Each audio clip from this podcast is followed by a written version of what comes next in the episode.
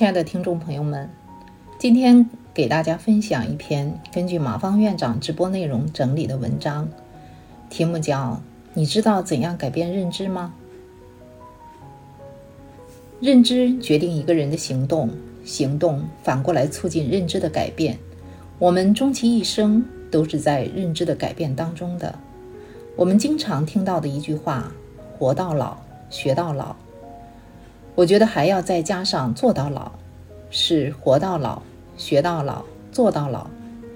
但是现实生活中却有太多人让自己的认知停留在某个阶段，让自己的生命状态如一潭死水，直到老去。认知是需要不断成长的。一个人的认知不是固定不变的，每个年龄段有适合每个年龄段的认知。比如，我们从小长到大，认知就是不断扩大的。我相信没有人会不认可这种认知的成长性。小时候，我们对世界的认知很单纯，充满好奇，急切的想要了解更多，知道更多。但是我们成年以后，却最容易放弃成长，固守自己的认知，不愿意去做改变和提升。人之所以会固守认知，是因为自己的经历和接收到的信息太过单一，以为世界就是这样的，生活就是这样的，所以就固化了自己的思维，不再成长。而因为认知没有成长，带来的结果也一定是。自己生活的一成不变，甚至越来越坏，这将是一种恶性循环。过去我们常说的成语“坐井观天”就是这种情况，但是因为成语故事里坐井观天的是青蛙，所以极少人会主动联想到自己，而是认为说的都是别人。现在有一个新的名词叫“隧道视野效应”，说一个人若身处隧道。看到的就只是前后非常狭窄的视野，进而阻碍了认知水平的拓宽与心智的成长。长此以往，认知就会变得单一狭窄，心智不成熟。这种表述更容易让人接受，而且很多人也因为走过隧道而有切身体验。当车开出隧道的时候，眼前立刻一片开阔。一个人真正的成长，并不是年龄的增加，而是认知的成长，是敢于不固守已有的认知，并且愿意接受改变。其实，人与人之间的差距，本质上就是认知的差距。现实中你会发现，你身边的圈子有些你是融不进去的。你知道为什么吗？因为人与人之间能聊得来，并不仅仅是因为相同的话题。而是因为相同的逻辑，而要能聊得透，则不仅仅是因为相同的逻辑，更重要的是因为相同水平的认知能力。换句话说，你的认知能力决定了你工作和生活的层次与水平。那么，要如何改变认知呢？一、换位思考，学会反思。换位思考就是要站在别人的立场上思考。不要站在自己的立场上评判别人，站在自己的立场上去评判别人是人的本能。只要别人说的、做的和自己想象的不一样，非常喜欢张嘴就喷。这个本能的行为，除了让人获得一时的痛快以外，没有其他任何的好处。如果任由这样放纵自己的本能，人永远不会有成长。人要成长，就要学会反思。不管别人说什么或者做什么，如何与自己的认知不一样，我们都要首先去反思，他为什么会这么说、这么做？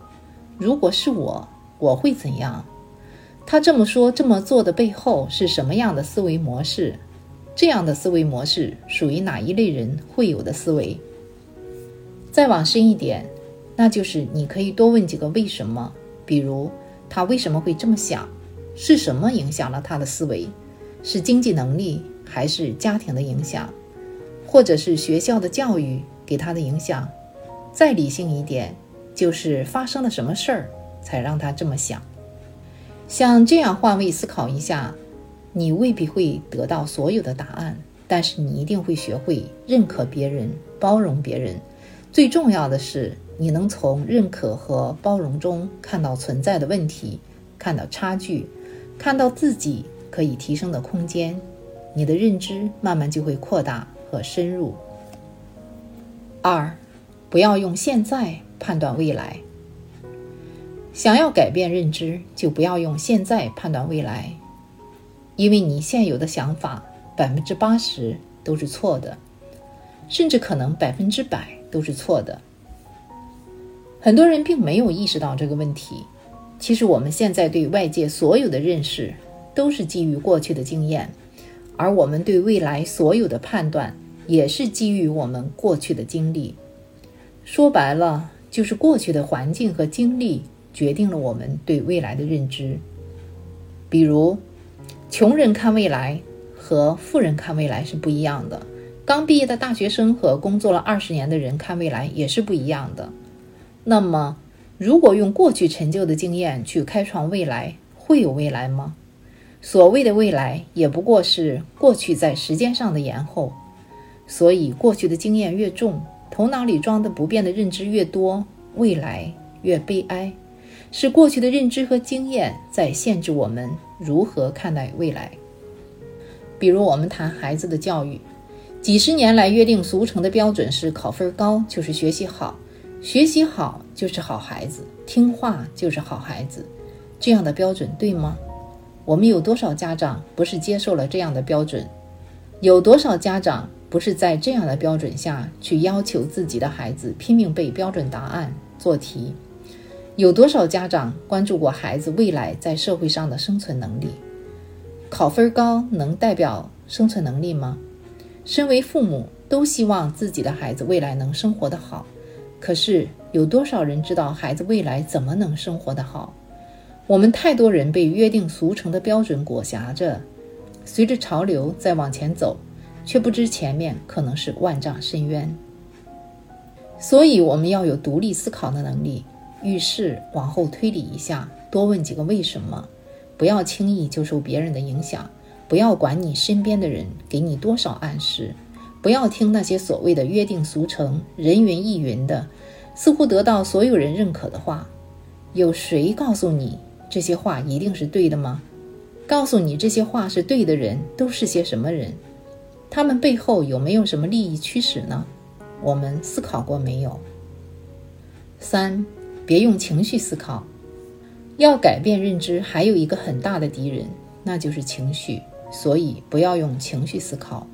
虽然人自己认为自己很厉害、很高级，但是人的思想是很弱的，非常容易受外界的影响，更容易受自己情绪的影响。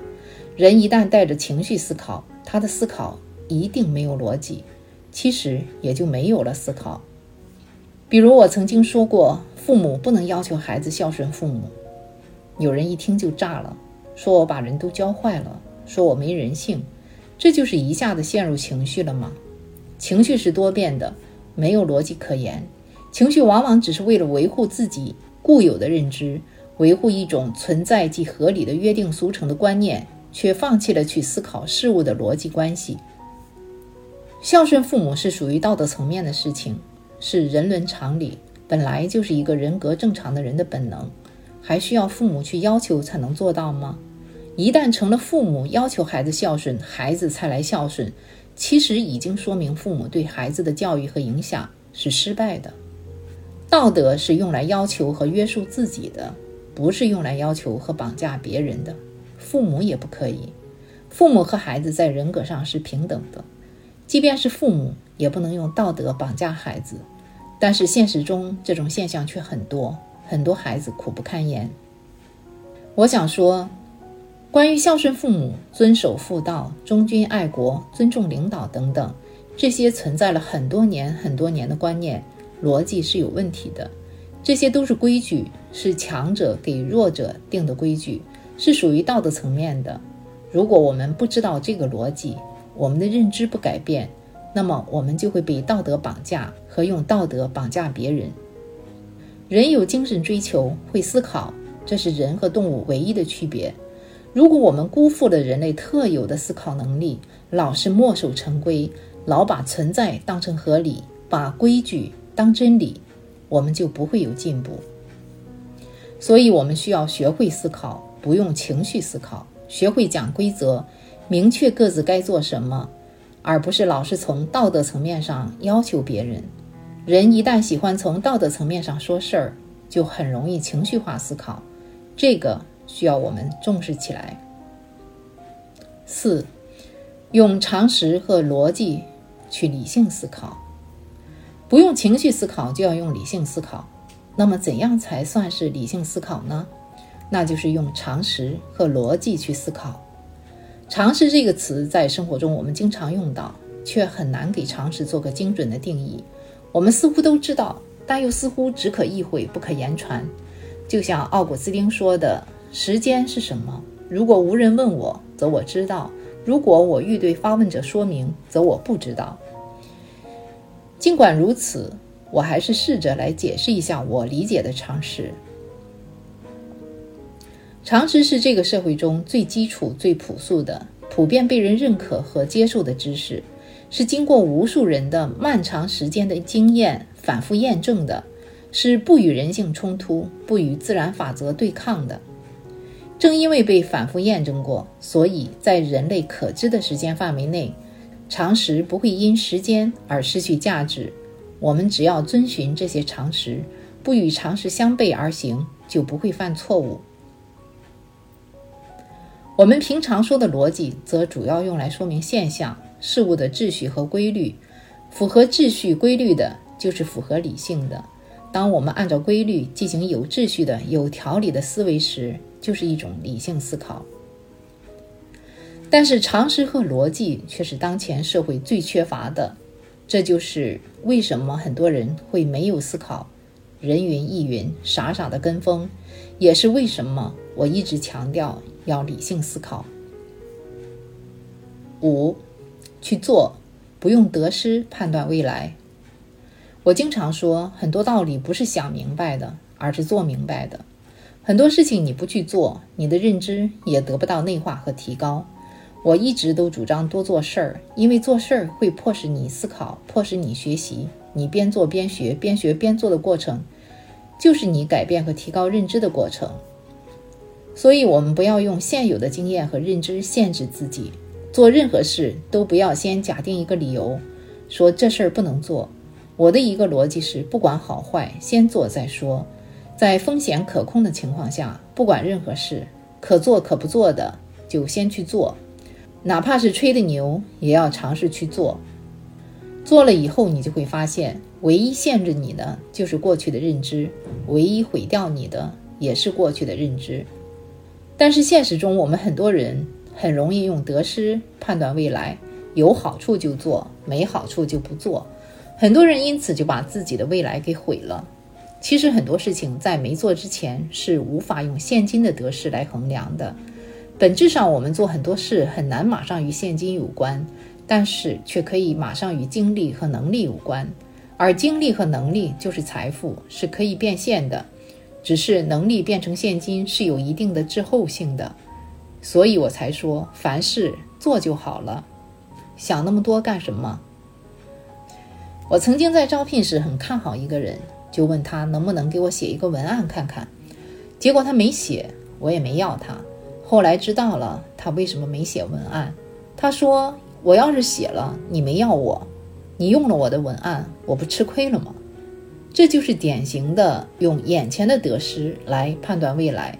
我们很多人就是这样，在做事之前先判断这个事儿对我有没有用，能不能换钱。如果都是这样功利，就很难静下来做事情。越是静不下来做事，就越没有收获，就越浮躁，越功利。这又是一个恶性循环。其实我的认知也在改变中。我在这里做直播，一讲就是两个多小时。我从来都不吝啬给你们讲真东西。我非常愿意把我的思考逻辑全部讲给你们听。我一点儿都不担心我会失去什么，因为我讲出来就是锻炼我自己，提高我自己。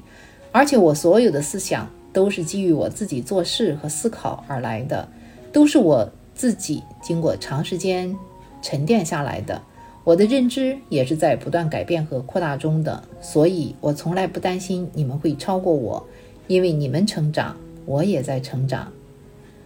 总之，我非常希望越来越多的人都能沉下心来，多做事，多思考，不墨守成规，不断突破固有的认知，扩大认知，提升自己。